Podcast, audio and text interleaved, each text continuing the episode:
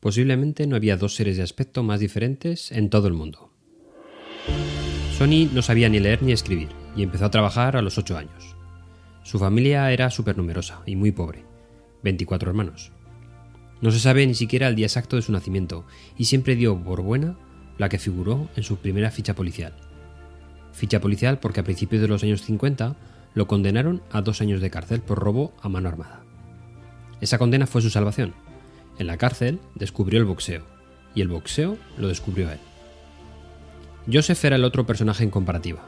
Era periodista, periodista especializado en boxeo. Amante de la buena mesa, orondo y genial. Se reía de sí mismo y aseguraba que podría haber llegado lejos en el ring, si se hubieran permitido asaltos de menos de 9 segundos, claro. Aunque no lo llegase a practicar nunca, Joseph fue autor de un libro excelente sobre el boxeo, La Dulce Ciencia. Lo de la dulce ciencia tenía una explicación. El boxeo, según el escritor, era la dulce ciencia de los moratones. En resumen, dos personajes antagonistas. Uno no sabía leer, el otro era escritor. Uno era un coloso físico, el otro un bajito y gordinflón. Y el día que se conocieron ambos, por lo sucedido allí, sería imposible de olvidar, por lo menos para uno de ellos.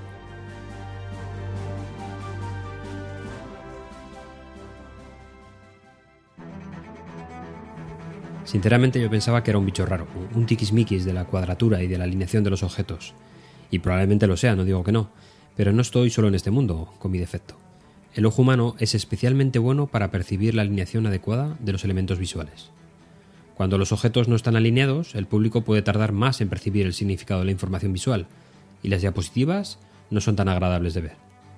En cambio, cuando los elementos visuales sí que están alineados uniformemente en una diapositiva, su disposición transmite una sensación de orden y armonía. Puede que los miembros de la audiencia no sean conscientes de esta armonía, pero prestarán más atención a la presentación porque sus diapositivas serán más agradables de ver. Al disponer los elementos en una diapositiva, puedes imaginar una cuadrícula invisible para ayudar a una buena alineación. Una cuadrícula con tres filas y tres columnas, según el principio de la regla de los tercios. Además de esta regla, se puede diseñar una cuadrícula con tantas filas y columnas como se desee. La alineación no tiene discusión alguna.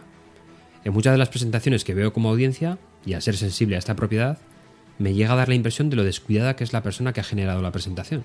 Descuidada o que le importe muy poco la presentación de su trabajo.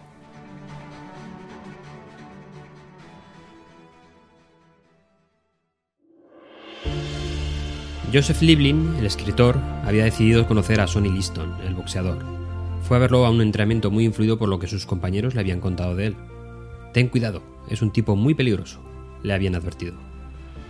Joseph llegó al gimnasio, pidió ver a Sonny Liston y le acercaron hasta el cuadrilátero del fondo. No tuvo problemas en que le dejaran acceder al entrenamiento, ya que había solicitado permiso antes de ir.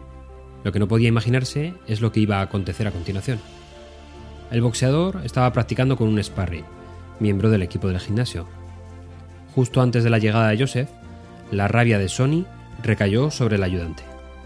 Uno de sus golpes fue tan fuerte que varios dientes saltaron por los aires. Pero la situación empeoró unos instantes después. El sparring desdentado sacó un revólver y comenzó a disparar sin tregua alguna. Joseph echó cuerpo a tierra, con el corazón en la boca, y maldiciendo el momento en que se le ocurrió la idea de reconocer a semejante bestia del boxeo. Los disparos cesaron y comenzaron las carcajadas. Liston había preparado la escena con detenimiento.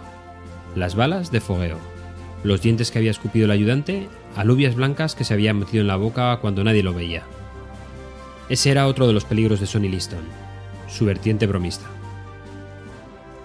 El americano Sonny Liston ganó combates en 58 segundos, y le rompió el tímpano a varios de sus rivales, y él tuvo el raro honor de ser derrotado en el Campeonato Mundial por Muhammad Ali, cuando aún se llamaba Cassius Clay.